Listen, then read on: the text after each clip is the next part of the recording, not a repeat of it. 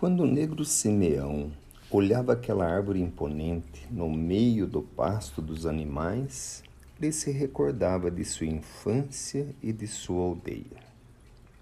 Por diversas vezes, seu pensamento retornava no tempo, revia seu pai e sua mãe sentados à sombra da árvore na sua terra natal a conversar e ensinar a ele e aos seus companheiros sobre as coisas simples da vida. E naquela noite, na reunião à volta da fogueira, parecia que sua mente não se prendia às palavras que os outros negros estavam falando. Seu pensamento, com mais intensidade do que das outras vezes, retornava às peraltices infantis, Retornava à juventude em terras distantes e se lembrava de seus pais, de seus amigos, de sua aldeia e da sombra da árvore que os acolhia. E as recordações se faziam com tal intensidade que ele nem percebia a escuridão da noite sem estrelas. Ele via apenas o sol que brilhava em sua aldeia e a vida que tivera de abandonar. No encerramento da reunião, ainda inebriado com seus próprios pensamentos, Negro Simeão retornava à senzala quando a notícia chegou até ele. O senhor e a sinhá tinham saído da casa grande em desespero. O pequeno senhorzinho, que ainda não tinha feito dois anos, havia desaparecido de casa. Em um momento de distração da sinhá, que o julgava dormindo, a pequena criança, levantando-se de seu leito, saiu de casa. Depois de procurar por perto, onde a luz dos lampiões conseguiam clarear, o senhor chamou todos os escravos a saírem a procurar o menino, pois muitos perigos podiam estar acontecendo e eles não sabiam mais o que fazer. E a agitação tomou conta da fazenda e de dois em dois, carregando lampiões que clareavam um pouco, saíam os negros a chamar o senhorzinho. Foi nessa hora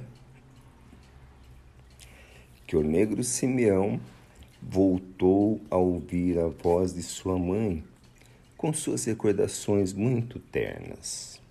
Meu filho, vai até a árvore que nos traz tantas recordações benditas. Deixa que teus passos te levem rápido àquela que une os nossos pensamentos. Não titubeie, corra, pois os perigos são iminentes. E Negro Simeão, sem nem compreender bem o que estava fazendo, abandonou a todos e se pôs a correr pelo meio do mato, em plena escuridão.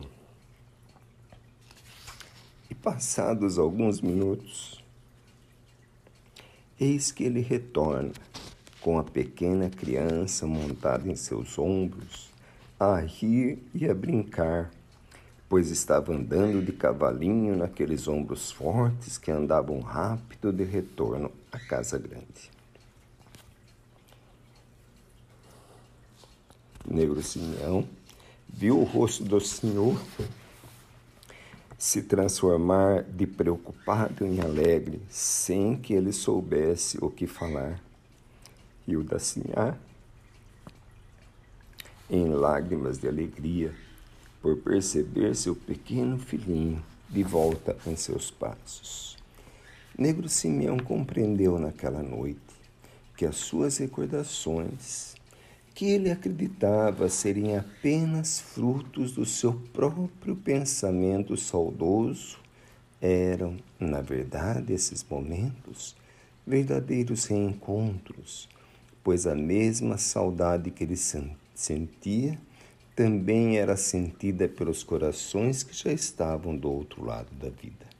E os corações que se amam verdadeiramente estão sempre juntos, independente da distância e independente da morte.